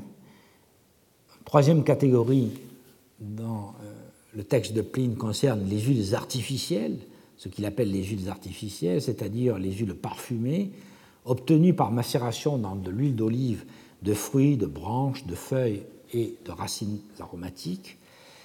Il y a aussi les huiles essentielles, tout ça est extrêmement mélangé, qui sont euh, volatiles et qui sont obtenues par cuisson, par exemple euh, lorsqu'on fait euh, chauffer de la résine. Il mêle aussi euh, avec les huiles euh, une, oléorésine, naturelle, euh, l'éléomélie en 1532. Il y ajoute aussi un mélange artificiel d'huile et de mou de vin, le glucinum, paragraphe 29. Et enfin, les huiles de poisson au paragraphe 29 aussi. Malgré ce désordre ahurissant, comme dit Jacques André, les indications de Pline concernant les procédés de fabrication et l'usage des huiles de graines restent fondamentales. Je m'en tiendrai ici, bien entendu, aux huiles qui nécessitent un broyage et un pressurage euh, des graines, laissant de côté les nombreuses huiles essentielles, par exemple l'huile de génévrier oxycèdre, l'huile de cédra, de myrte, etc., qui sont obtenues principalement par chauffage et enfleurage. En effet, cette revue des huiles de graines nous aidera à comprendre les particularités de certaines huileries antiques, notamment celles qui sont trouvées en Égypte. Alors commençons par les graines les plus couramment utilisées, c'est-à-dire le sésame, le ricin, le radis, le lin et euh, la noix. L'huile de sésame d'abord. Le sésame est une plante annuelle qui à peu près un mètre euh, de hauteur environ, dont les graines contiennent jusqu'à 50% d'une huile excellente. Cette plante était largement cultivée en Mésopotamie, comme le rapporte Hérodote au livre 1, paragraphe 193, et Strabon euh, dans la géographie au livre 16, paragraphes 1, 14 et 20. Hérodote donc précise que la Babylonie, je cite, n'a ni figuier, ni vigne, ni olivier. Les Babyloniens n'usent pas d'huile d'olive, ils extraient du sésame, un liquide gras. Les sources babyloniennes d'ailleurs nous indiquent comment l'huile était produite. On écrasait d'abord les graines de sésame, puis soit on les pressait, soit on les plongeait dans l'eau chaude pour que l'huile flotte en surface. La méthode est aussi décrite par Pline au livre 18, paragraphe 98, en ces termes. Je cite Les graines de sésame sont d'abord trempées dans l'eau chaude, puis elles sont écrasées pour retirer la peau, puis placées dans l'eau froide pour que la balle flotte. Ensuite, il faut les sécher rapidement au soleil pour empêcher qu'elles pourrissent. Dans l'Athènes du IVe siècle avant Jésus-Christ, L'huile de sésame était largement employée par les parfumeurs au dire de Théophraste. Et vous trouvez la mention dans le traité sur les odeurs en 14 et en 20. Et deux inscriptions mentionnent des vendeuses de sésame, Onésime et Sotéris. Inscriptions euh, grecques de 1554 euh, et 1561. En Égypte, il est probable que ce sont les Perses qui l'ont importé, car les cultures existait immédiatement avant la conquête grecque de 332 avant Jésus-Christ. Les archives de Zénon, par exemple, mentionnent 52 fois le sésame. Damien Agu, notre collègue spécialiste euh, de démotique, a récemment fait le point sur cette question dans un article intitulé Impossible monopole, l'exemple des reçus démotiques pour prix de l'huile de sésame, et il a utilisé pour écrire cet article des reçus trouvés à Éléphantine et à Thèbes. Le papyrus des revenus, que l'on appelle usuellement Revenue Laws, d'après la publication Princeps de Bernard Grunfeld, Revenue Laws of Ptolemy Philadelphus, paru à Oxford en 1896, donc le papyrus des revenus aux lignes 60-72, indique que la majorité des plantations de sésame se trouvaient dans le delta du Nil la fabrication de l'huile, soumise à monopole d'État, était très surveillée. La réglementation royale de la ferme de l'huile, qui est bien euh, détaillée au paragraphe 38-72 de, de ce grand papyrus, entraînait une cherté de l'huile et une production parallèle d'huile de contrebande, qui était évidemment euh, moins chère. Alors, comme pour la gabelle de notre ancien régime, l'État imposait une obligation d'achat d'huile de sésame au prix fort tous les mois. Le monopole de l'huile portait aussi sur les autres huiles, bien sûr, le ricin, cartame, la courge, euh, comme nous allons le voir. Après la prise de contrôle de l'Égypte par Octavien en 31 avant Jésus-Christ et durant l'Empire, la culture du sésame a fortement diminué et l'huile de sésame a été remplacée par les huiles de radis, les huiles de benne et les huiles d'olive. L'huile de sésame continue toutefois d'être utilisée en parfumerie et en médecine, et euh, on en trouve par exemple mention dans le traité de Dioscoride sur les plantes médicinales, euh, livre 1, paragraphe 34. Mais Pline, quant à lui, s'intéresse surtout à l'origine indienne du sésame, notamment dans les passages du livre 15, 28 et du livre 16, 96, bien que le sésame soit largement cultivé par les Égyptiens et par les Grecs. En dehors de l'huile de sésame, on faisait aussi beaucoup en Égypte et peut-être en partie en Afrique du Nord de l'huile de ricin. Le ricin a eu une importance sûrement plus grande que la place qu'on lui fait, surtout en tant que combustible dans les lampes à huile. Hérodote décrit en détail les procédés de fabrication de cette huile au livre 2, paragraphe 94. Je cite Les Égyptiens qui habitent les régions des marécages emploient une sorte d'huile tirée du fruit des ricins. Ils l'appellent kiki et la préparent de la façon suivante. Sur les bords des cours d'eau et des marais, ils sèment ces ricins qui, dans les pays grecs, poussent d'eux-mêmes à l'état sauvage. Semer cette plante produit en Égypte des fruits abondants, mais qui sentent mauvais. Les Égyptiens les ramassent, ils les concassent, ils les pressent, ou bien les font bouillir après les avoir torréfiés et recueillent ce qui en découle. C'est un liquide gras qui n'est pas moins bon pour les lampes que l'huile d'olive, mais exhale une forte odeur. Les graines de ricin, qui mesurent entre 8 et 20 mm, contiennent environ 50% d'huile. En les écrasant, on obtient une huile d'une haute densité et d'une haute viscosité qui a des qualités très évidentes elle reste liquide à basse température, résiste très bien à la chaleur et brûle sans aucun résidu. Elle était donc très largement utilisée pour l'éclairage, et cela dès le IIIe siècle avant Jésus-Christ, comme euh, on le voit dans euh, les archives de Zénon, et notamment dans un papyrus qui est le papyrus Cairo-Zénon 4 59 689. L'utilisation est très ancienne et on trouve des cultures de ricin déjà mentionnées dans les ostracas démotiques d'Ain Manawir et d'Ain Zaïda dans l'oasis de Douche au sud de Harga en Égypte, où par ailleurs des graines de sésame euh, véritables, euh, contemporaines de ces papyrus, ont été trouvées.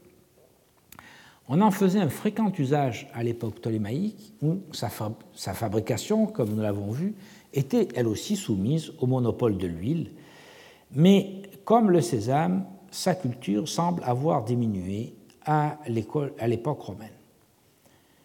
Pline, au livre 15, paragraphe 25, décrit euh, le procédé d'extraction et signale son usage pour l'éclairage en disant toutefois que la lumière était faible.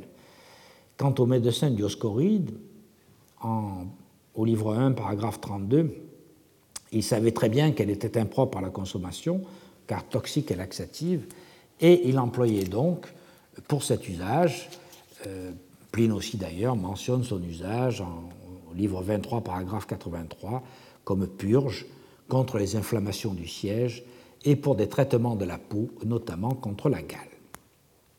Donc on voit que ce sont essentiellement ces deux fonctions l'éclairage et euh, la médecine. On faisait aussi de l'huile de radis, euh, l'oleum raffaninum.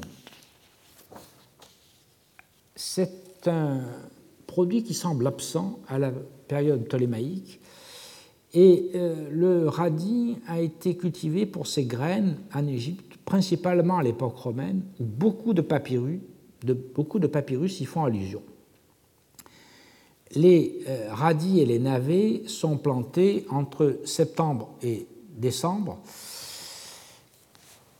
et récoltés deux mois après. Pline, au livre 15, paragraphe 30 et au livre 19, paragraphe 79, dit qu'on fait plus d'huile de radis en Égypte que de toute autre plante. Et le Talmud, dans le traité du Shabbat, au paragraphe 26a, indique que c'est la seule huile disponible à Alexandrie. Les attestations sont effectivement très nombreuses dans les papyrus d'époque romaine et euh, l'huile euh, de radis sera aussi listée dans l'édit sur les prix de 301, euh, pris par Dioclétien au titre 3, paragraphe 4. Cette huile avait principalement un usage alimentaire, mais Dioscoride l'utilisait aussi dans ses remèdes, et notamment au livre 1, paragraphe 37. Sa production, toutefois, et son utilisation sont limitées à l'Égypte et on n'a pratiquement pas d'attestation ailleurs. En Égypte, on faisait aussi de l'huile de lin. Euh, semée d'octobre à la mi-novembre et récoltée en mars et en avril, les graines de lin contiennent entre 35 et 45 d'une huile qui rancit vite, mais que l'on peut utiliser en cuisine. L'extraction est plus délicate car les graines contiennent de l'acide prussique. Les graines doivent donc être chauffées dans l'eau avant d'être traitées, car cet acide doit être éliminé avec l'eau. Des graines de lin ont été découvertes déjà dans des sites prédynastiques, tels que Mahadi, El Omari, etc. Le lin est mentionné dans euh, le papyrus des Revenulos de Ptolémée II, mais son usage en tant que graine oléagineuse disparaît semble-t-il, presque totalement à la fin de la période ptolémaïque. Il faut aussi faire un sort à l'huile de noix, qui est certainement sous-évaluée par les historiens de l'Antiquité. Euh, on sait que dès le XIXe siècle avant Jésus-Christ, on l'utilisait à Caniche, en Anatolie. À l'époque classique, les noix étaient une spécialité reconnue de la région du Pont, et Théophraste, dans l'Histoire des plantes, au livre 4, paragraphe 5.5, note son abondance sur les monts du Tmolos et euh, sur l'Olympe de Mysie, dans la Turquie actuelle, mais aussi en Macédoine et sur l'Olympe de Pyrie. Il est probable que bien des contrées montagneuses notamment les Alpes, en produisaient pour la consommation locale, mais on n'a guère d'attestation littéraire. Pline consacre en fait trois paragraphes aux variétés de noix en livre 15, euh, paragraphes 86, 87 et 88, mentionnant Nux jugulans, Nux persuca ou Nux basilica, et indiquant que les noix deviennent plus grasses en vieillissant, mais selon lui, euh, que l'huile a un goût désagréable. Euh, il en reparle en 15-28 et en 23-88. Comme Dioscoride, au livre 1, paragraphe 34, il ne mentionne son emploi que comme remède, par exemple contre l'alopécie, ou pour le traitement des oreilles, ou en friction contre les céphalées, et pas du tout son usage alimentaire, qui était probablement euh, assez répandu toutefois dans les zones montagneuses, mais comme les, les, auteurs parlent très rarement de ce qui se passe dans les zones montagneuses, notamment dans les Alpes, c'est très sous-évalué. Donc je pense qu'il faut que nous gardions à l'esprit que certaines installations d'huileries, notamment dans les zones de montagne, ont pu traiter de l'huile de noix, et c'est ce qu'il faudra rechercher euh, éventuellement grâce à euh, à la fois un tamisage serré des sédiments et des analyses chimiques adaptées. On a trouvé, bien entendu, euh, à Pompéi et dans la zone de Pompéi, des, noix euh, carbonisées par l'éruption du Vésuve, euh, et on en trouve très souvent dans les gisements archéologiques, notamment lorsque la nappe phréatique a conservé le bois mais jusqu'à présent, je ne connais pas d'installation de production où on a fait de l'huile de noix. Mais c'est une question qu'il faut garder en tête. D'autres graines et amandes ont été utilisées, mais semble-t-il surtout en parfumerie et en médecine. D'abord, l'huile d'amande, le néopum. L'huile d'amande amère, qui était une spécialité de la Cilicie et de la Sicile, était donc surtout utilisée pour la fabrication de l'huile parfumée et euh, elle est très clairement mentionnée par Théophraste dans le traité sur les odeurs au paragraphe 15 et euh, par Apollonios euh, chez Athénée au livre 15, paragraphe 688, ainsi que chez Pline en 13-19. Mais semble-t-il, Pline nous dit qu'elle se conserve peu de temps et qu'elle perd très rapidement ses qualités olfactives.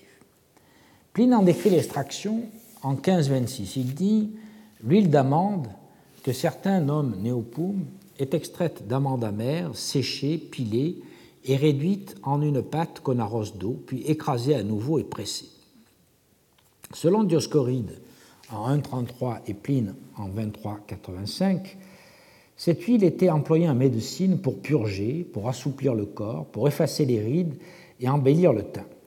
On la mélangeait parfois avec du miel pour guérir les boutons et en mélange avec du rhodinone, c'est-à-dire avec de l'huile euh, parfumée à la rose, euh, et des bourgeons de grenadier, on l'employait pour soigner les oreilles, les acouphènes, les douleurs céphalées et oculaires. On voit donc un usage essentiellement médical et pas du tout alimentaire. Il en était à peu près de même pour l'huile de benne, c'est-à-dire le moringa, peregrina ou olifera. C'est une huile qui est connue depuis l'ancien empire égyptien sous le nom de Bak. Le moringa est indigène au Soudan, dans le désert oriental d'Égypte, entre Ourgada et Kosser, dans le Sinaï et en Palestine. On en récolte ces gousses entre août et octobre. Chaque goutte contient trois noix qui donnent une huile jaune, pâle, douce et sans odeur. En Égypte, elle est courante et on s'en servait en cuisine mais partout ailleurs, elle était réservée pour la fabrication des parfums, car elle était réputée bien prendre les odeurs. On l'employait donc surtout pour les parfums de qualité supérieure, comme le souligne Théophraste dans le traité sur les odeurs au paragraphe 19. Euh, Théophraste qui en fait la base d'un parfum célèbre qui s'appelle le mégaléon. Selon Pline, le, le, le mendésium le susinum, le megalium, le foliatum et le cinnamonium, ainsi que le parfum royal, euh, qui sont tous mentionnés au livre 13 de l'histoire naturelle, ont pour base euh, de benne. Pline cite d'ailleurs souvent l'huile de benne, par, par exemple en 1528 euh, ou en 1200 et en 2398, euh, pour ses qualités euh, médicinales et notamment ses qualités purgatives euh, qui sont reconnues aussi par Dioscoride au livre 4, paragraphe 157. Donc là encore, principalement une production égyptienne et, du nom de la péninsule du Sinaï, principalement pour les parfums, mais dans les pays de production, on l'utilisait aussi pour faire la cuisine. On utilisait aussi en Égypte de l'huile de cartame, qui est le safran bâtard, et que l'on appelait le nécos, et le, terme officiel c'est Cartamus tinctorius. C'est un produit cité par Théophraste dans l'histoire naturelle au livre 6, 5, 4, 5, sous ces deux formes, à la fois sauvage et cultivée. La plante donne des graines qui contiennent environ 50% d'huile.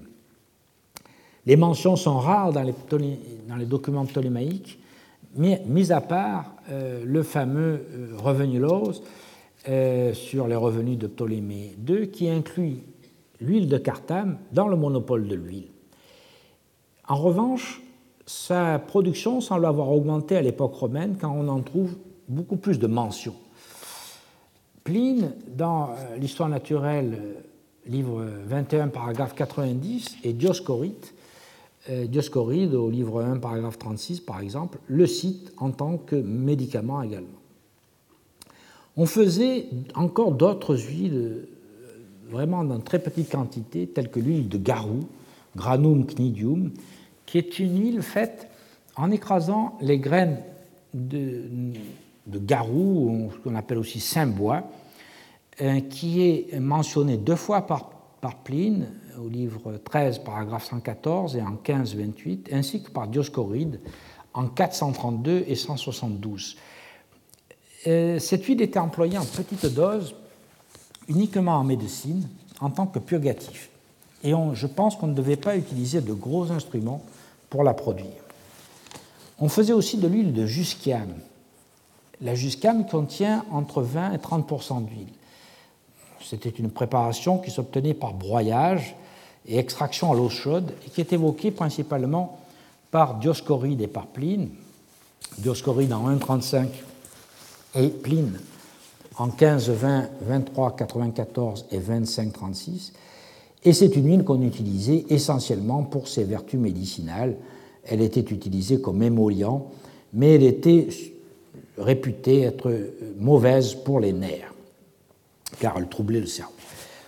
On faisait aussi de l'huile de salade, euh, de graines de salade en fait, l'huile de lacanos qui est mentionnée surtout dans les papyrus égyptiens d'époque romaine, et euh, ça pourrait correspondre en fait à notre laitue, euh, la toca sativa, dont les graines contiennent en fait jusqu'à 35% d'huile. Enfin, on fait aussi de l'huile de courge qui est mentionnée dans, dans le monopole de l'huile des revenus lourds. Donc nous voyons une très large palette, surtout en Égypte où nous avons évidemment les renseignements donnés par les papyrus, ce que nous n'avons pas ailleurs. Mais malgré tous ces concurrents qui occupent, selon les lieux, des positions plus ou moins fortes, c'est euh, l'huile d'olive qui reste la spécificité et le dénominateur commun de la Méditerranée. Nous avons vu que l'arbre, le symbole de l'ère méditerranéenne, et que l'extension de sa culture marque les limites de son climat. C'est aussi un marqueur culturel fort. Euh, dans le roman de Sinoué que j'ai cité dans un cours précédent, qui remonte aux années 1950 avant Jésus-Christ, le personnage est rentré enfin dans sa terre natale à la fin de sa vie, et il dit On fit disparaître de mon corps la trace des années en m'épilant, mes cheveux furent peignés, la vermine fut abandonnée au désert, et les vêtements grossiers aux coureurs de sable, vêtus désormais de belles étoffes de lin, loin d'huile fine et dormant sur un lit, je laisse le sable à ceux qui vivent et l'huile d'arbre, c'est-à-dire en l'occurrence l'huile d'olive, puisqu'il avait passé toute sa vie en Palestine, je laisse l'huile d'arbre à ceux qui s'en frottent. Donc la différence entre l'Égyptien civilisé euh, au sens où Sinoué l'entend, et l'habitant de Syro-Palestine est bien marqué sur le plan de l'huile qui est utilisée. Ce marqueur se retrouve bien entendu renversé lorsque les Grecs, après avoir conquis l'Égypte, s'implantent et trouvent bien peu d'oliviers. Les Égyptiens, en effet, comme nous l'avons vu, utilisaient surtout de l'huile de sésame, de ricin, de lin, et, et rares étaient les olivettes. Les archives de Zénon, qui étaient chargées de mettre en valeur le grand domaine de, Ptolémée II, enfin que Ptolémée II avait offert à Apollonios, son ministre des Finances, nous montre donc ces efforts que, que, font les Grecs pour planter des oliviers dans le Fayoum et pour répondre donc à leurs besoins culturels. Mais ce n'est qu'à l'époque romaine que euh, ces oliviers sont devenus assez étendus et assez importants pour concurrencer véritablement les huiles de graines en Égypte même, même si nous l'avons vu, l'huile d'Aradi restera dominante dans certains secteurs et notamment à Alexandrie. Les Méditerranéens envoyés par l'armée romaine dans les provinces au nord de l'Europe, en Germanie et en Bretagne, ont eu ce même besoin d'huile qu'ont eu les Grecs lorsqu'ils sont arrivés en Égypte. Et ils ont fait venir cette huile par des trajets longs et complexes, notamment à partir de l'Espagne méridionale et de la région de la Bétique. On suit ainsi le trajet des amphores Dresselvin jusqu'au limès de Germanie et au mur d'Adrien. Ce besoin entraîne donc un flux commercial, mais du fait des particularités botaniques des oliviers, n'a pas provoqué la même mutation des cultures et des paysages que le besoin de vin euh, qui a transformé, lui, totalement nos paysages et nos économies pour euh, les deux millénaires qui ont suivi la conquête romaine. Donc il est temps d'en venir à l'extraction de l'huile d'olive. Pour extraire l'huile des olives, point n'est besoin d'un appareillage complexe. Un gros galet une pierre creuse ou un mortier, de l'huile chaude, un linge peuvent suffire. Pendant longtemps, on a utilisé exclusivement des procédés primitifs qui laissent peu de traces archéologiques et qui ont continué jusqu'à une époque récente à être utilisés pour des productions familiales au Proche-Orient, en Grèce et en Afrique du Nord, ainsi que dans les îles, comme par exemple en Corse. Certains de ces procédés se sont conservés par endroits. Au Proche-Orient, à la fin du siècle dernier, des paysans libanais se contentaient de broyer les olives dans un mortier, de les recouvrir d'eau chaude et de recueillir l'huile qui surnageait. Il y a encore une vingtaine d'années, les paysans de Thessalie broyaient les olives sur un bloc avec un petit rouleau en pierre, puis remplissaient un sac avec la pâte, les piétinaient pour extraire l'huile et l'écrasaient avec une barre de bois à laquelle était suspendue une grosse pierre. En Kabylie, les olives étaient écrasées sur une pierre, puis la pulpe piétinée avec adjonction d'eau chaude pour amener l'huile à surnager. En Corse, on écrasait les olives, on les pressait dans un sac que l'on appelait la sakoula, comme le faisaient les Égyptiens de l'Ancien Empire. Ces procédés ont bien sûr des rendements faibles et les quantités traitées sont forcément restreintes. En contrepartie, ces procédés donnent des huiles très douces et très appréciées. Pour des usages religieux, notamment chez les juifs, on continue de faire de l'huile sans moulin en se rattachant ainsi symboliquement aux temps originels. Pour les époques archaïques et classiques, du 8e au 4e siècle avant Jésus-Christ, les moulins et les pressoirs sont peu visibles car ils étaient souvent réalisés en bois et en matière périssable. La construction des grands pressoirs à levier demander de grands moyens financiers hors de portée des petits paysans qui formaient la majorité des exploitants. De tels équipements ne se justifiaient que pour des grands propriétaires qui avaient en vue des cultures spécifiquement destinées à la vente. Dans les stèles des hermocopies, déjà citées des années 415-414 avant Jésus-Christ, on trouve d'ailleurs des mentions de pressoirs à vin et à huile associés à des propriétés ou à des maisons de ville de grands propriétaires qui étaient poursuivis pour euh, l'affaire de la mutilation des Hermès. Cette répartition socio-économique très particulière limite la visibilité de l'oliviculture jusqu'à l'époque hellénistique, surtout dans les fouilles réalisées anciennement qui n'ont pas fait de tamisage des sédiments. C'est en effet le tamisage systématique qui permet de repérer, par la présence de fragments de noyaux d'olive et de pépins de raisin, des productions dont les instruments n'ont pas laissé de traces euh, visibles. Alors, on va essayer de suivre toute la chaîne pour voir quelles traces ça peut laisser. Commençons par le stockage.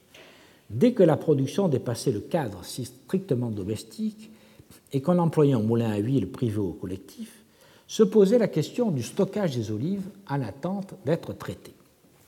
Lorsque les olives arrivaient des olivettes, dans des sacs ou dans des paniers, on devait les entreposer avant que le moulin soit libre pour les broyer. Souvent, on les entreposait en tas dans une cour. Une peinture de la nécropole d'Adrumète en Tunisie, que vous voyez ici, datée de la première moitié du IIIe siècle après Jésus-Christ, représente la cour d'une huilerie avec les tas d'olives en attente d'être broyées. En Judée, on déposait des olives parfois sur le toit des maisons. Le Talmud de Babylone indique que les olives sont déposées en tas sur le toit terrasse de l'huilerie jusqu'à ce que les margines suintent. On les portait alors au pressoir. Mais dans l'Italie où la Gaule tempérait, il fallait les mettre à l'abri, et notamment dans des entrepôts. Les agronomes mentionnent qu'on les dépose in tabulato, dans le traité de Caton de Agricultura, ou in tabulatis chez Pline, sur un plancher donc, qu'il faut comprendre comme équipé de compartiments en bois. Caton, dans le De Agricultura 3, 4, et un peu plus loin au paragraphe 64, insiste sur la nécessité de presser au plus vite et de laisser les olives le moins possible dans les compartiments de bois. Je cite, Quand les olives seront mûres, il faudra les récolter le plus tôt possible. Il faut qu'elles restent le moins possible par terre et sur le plancher où elles pourrissent. Les mouliniers veulent qu'elles restent longtemps dans les compartiments de manière à ce qu'elles blétissent pour que l'extraction soit plus aisée. Ne croyez pas que les olives puissent gagner en huile dans les compartiments. Les olives qui seront restées longtemps par terre ou dans les compartiments ou sur le plancher donneront moins d'huile et l'huile sera moins bonne. Pline, de son côté, au livre 15, paragraphe 4, dit Quand on garde in tabulatis les olives récoltées et quand on ne les presse pas avant qu'elles ne suent, tout délai diminue l'huile et s'accroît ainsi l'amurca, c'est-à-dire euh, les margines et l'eau de végétation. Quant à Columel, au livre 12, paragraphe 52, il est beaucoup plus précis. Il répète que la plupart des agriculteurs croient qu'en déposant les olives sur les planchers, on leur fait produire une plus grande quantité d'huile, ce qui est une assertion aussi fausse que si l'on prétendait que les grains croissent sur l'air. Mais surtout, Columel décrit les compartiments dans lesquels on entreposait les olives. Et je lis ici la traduction de Jacques André dans euh, Les Belles Lettres 1988. Il est nécessaire d'avoir un plancher où porter les olives, bien que nous ayons pour règle de soumettre sans délai à la meule et au pressoir la récolte quotidienne.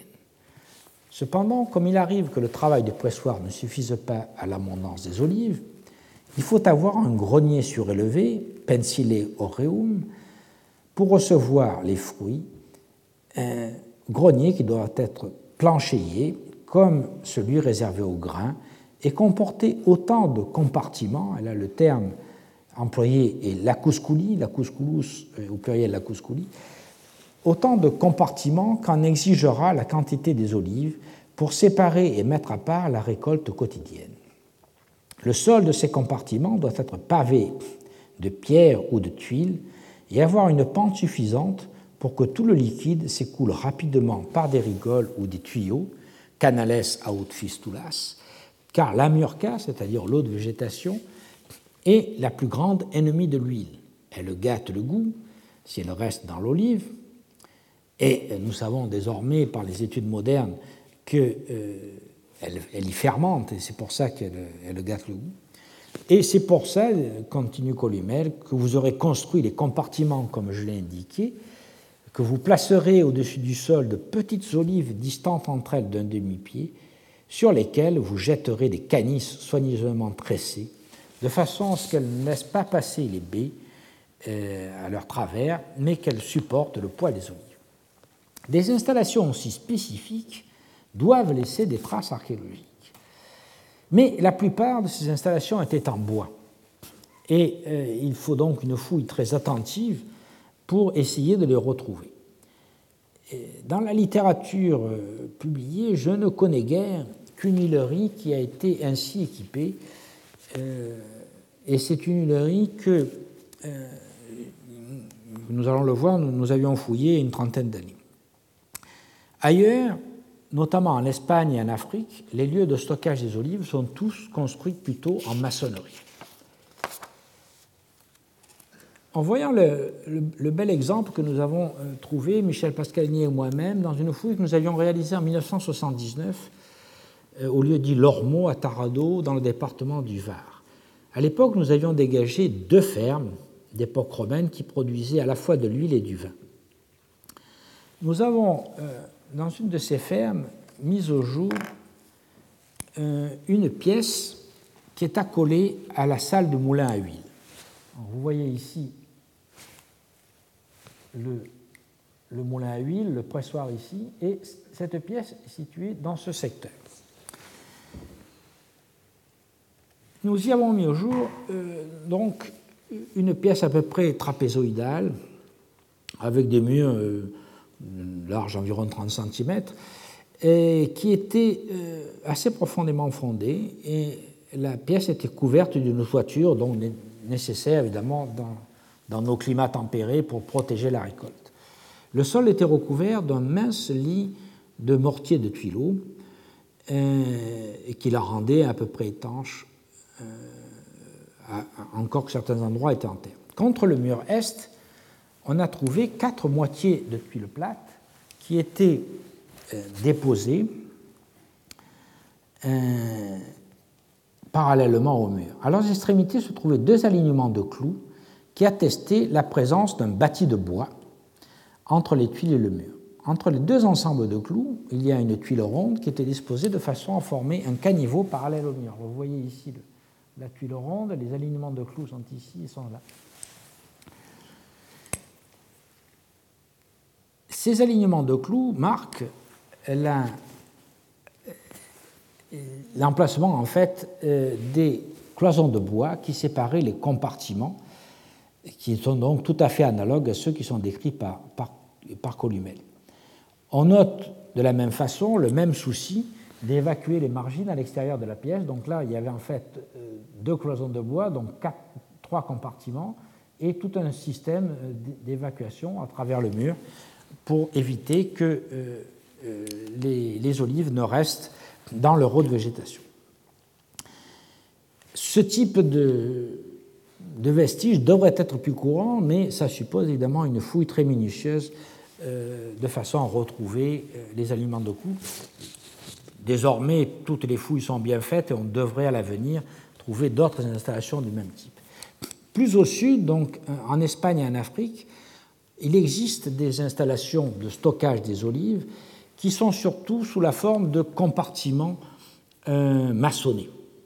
On en trouve par exemple dans les villas romaines de El Galumbar à Malaga, de Cuesta del Espino à Córdoba, de Baños de la Majana à, Grenade, euh, de la villa de los Cipresos à Murcie par exemple. Mais l'exemple le mieux conservé est celui récemment fouillé de euh, la villa de euh, Los Villaricos dans la région de Murcie.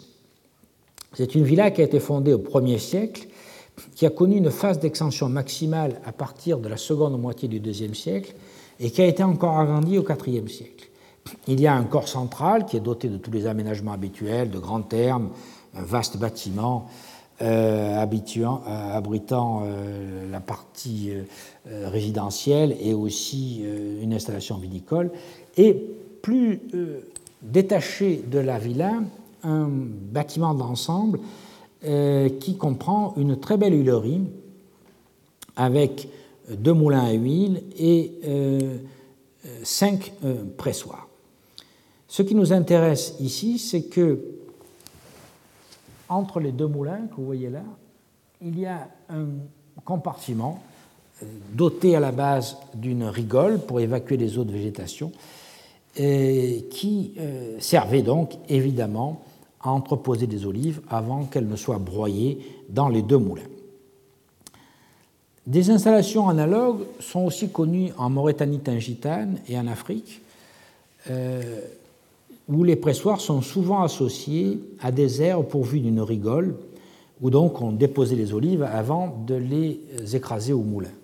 Ces aires de dépôt dallées et limitées par des planches euh, sont en relation directe avec la rue. vous voyez ici donc un exemple à volubilis avec un pressoir ici, la rue est située ici.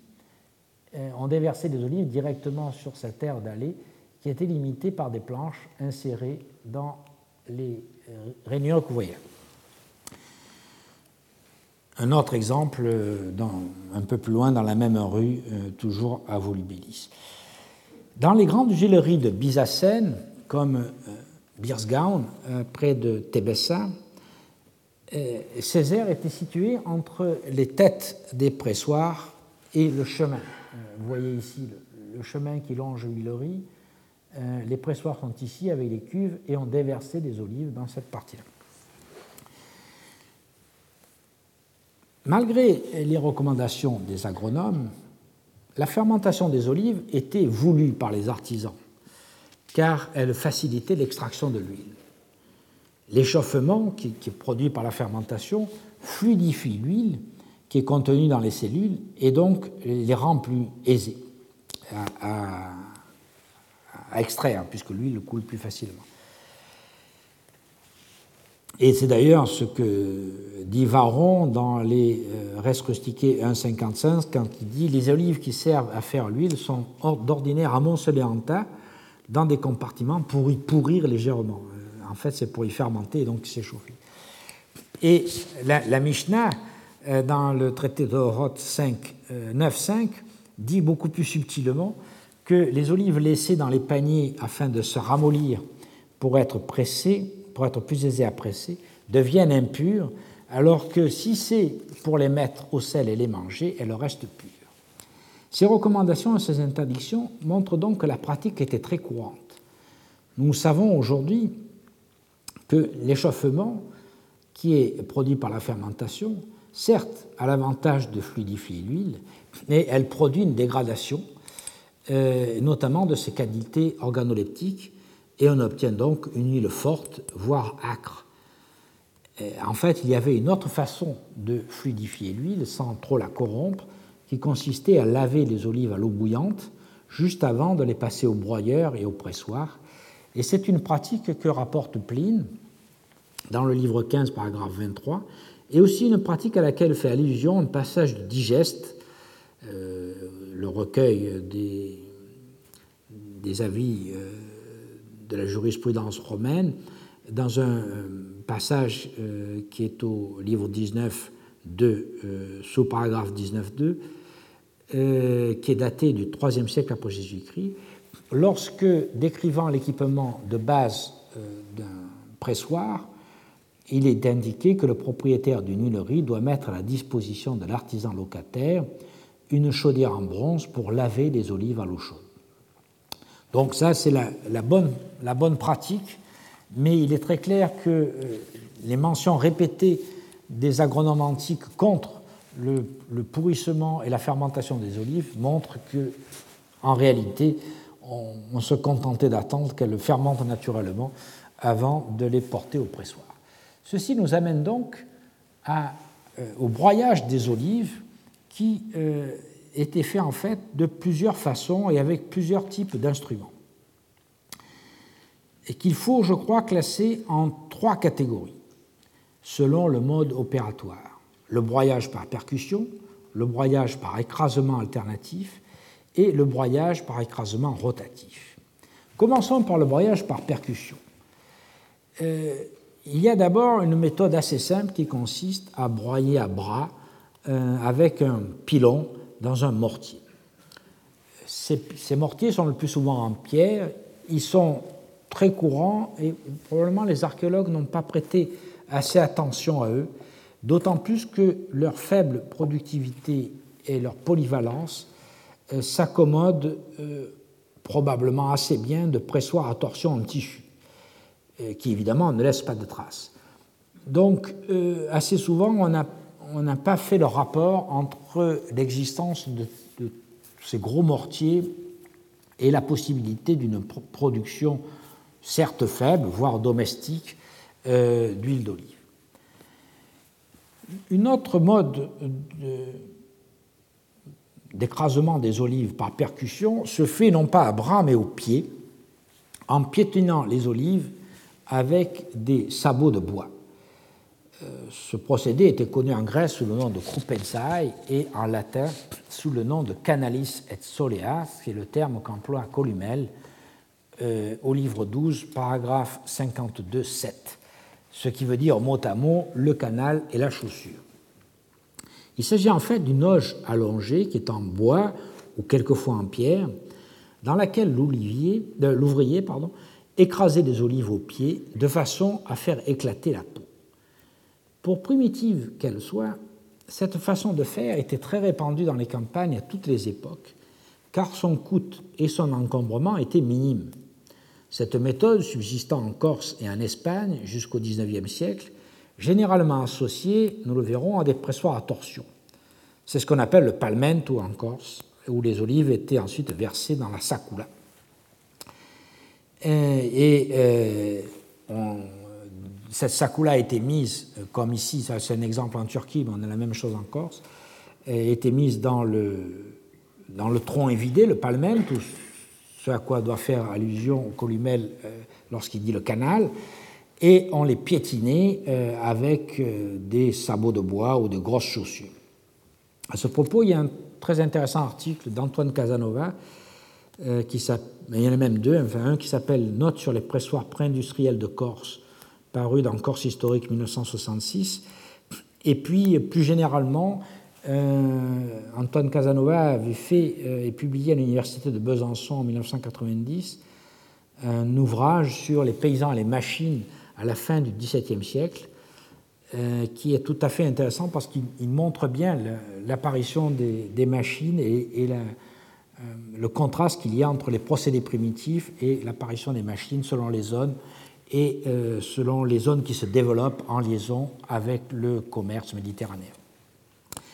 Pour en revenir à l'Antiquité, beaucoup de petits paysans devaient avoir recours à ces procédés et cela explique en partie l'invisibilité archéologique de la production d'huile, notamment dans les petites exploitations de Grèce. Par exemple, dans les fermes de la grotte de Pan euh, ou euh, dans, dans, la ferme de Vari en Attique, qui ont été occupées au 5e et 4e siècle avant Jésus-Christ, la fouille n'a pas livré de pressoir, alors qu'on se trouve dans une zone où l'olivier était sûrement cultivé à cette époque. Il est donc probable qu'on y employait des méthodes de production qui ne laissent guère de traces archéologiques, telles que par exemple l'écrasement des olives avec les pieds et leur pressurage dans des linges ou dans une presse en bois. Enfin, euh, pour rester dans le euh, système de broyage par percussion, si on peut dire, il faut faire un sort à la question de la tudicula.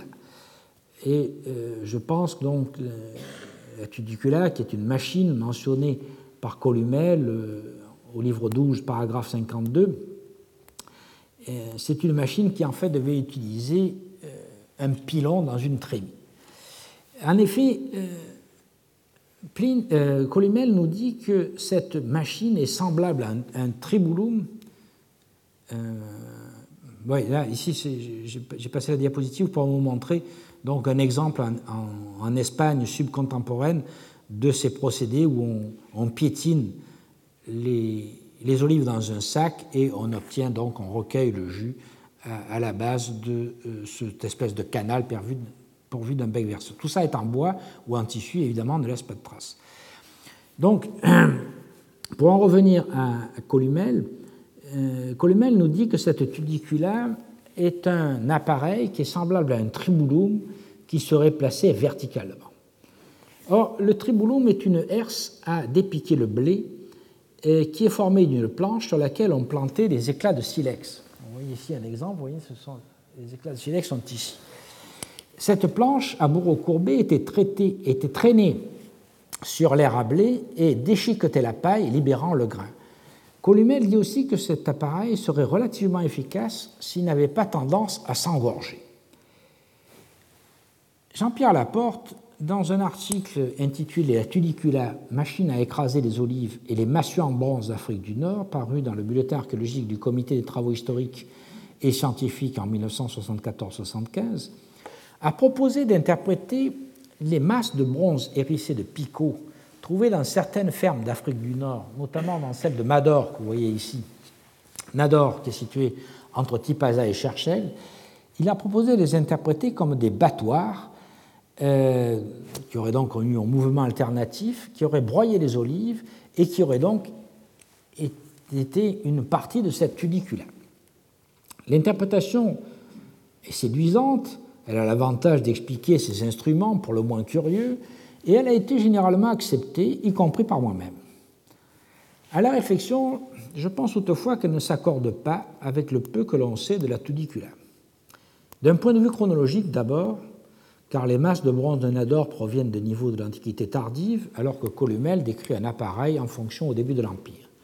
Mais ce n'est pas un argument déterminant, car les types d'appareils sont longtemps restés immuables et euh, surtout, la description de la tunicula par Columel euh, indique qu'il s'agit d'un appareil dans lequel on dilacère les olives sur une planche hérissée de picots et non qu'on les écrase avec des battoirs qui seraient euh, avec des picots, comme ce serait le cas dans la reconstitution de la porte. Je pense qu'il faut plutôt restituer une trémie comportant une ou deux planches verticales de ce type-là, donc avec des picots, probablement en silex, dans lesquels on versait les olives. On devait forcer leur passage avec un pilon et recueillir les olives dilacérées dans un baquet. Évidemment, ce type d'appareil tout en bois ne laisse pas de traces archéologiques, pas plus d'ailleurs que le tribouloum, dont on ne pourrait éventuellement trouver que des silex informes. Les instruments de Nador faisaient peut-être partie d'un autre type d'appareil qui servait éventuellement à déchiqueter des olives, mais euh, qui n'avait peut-être aussi bien rien à voir avec le broyage des olives.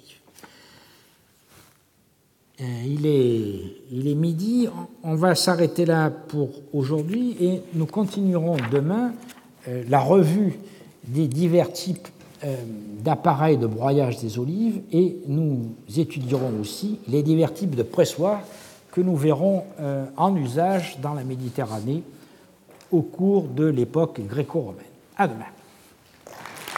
Retrouvez tous les contenus du Collège de France sur www.colège-2-france.fr.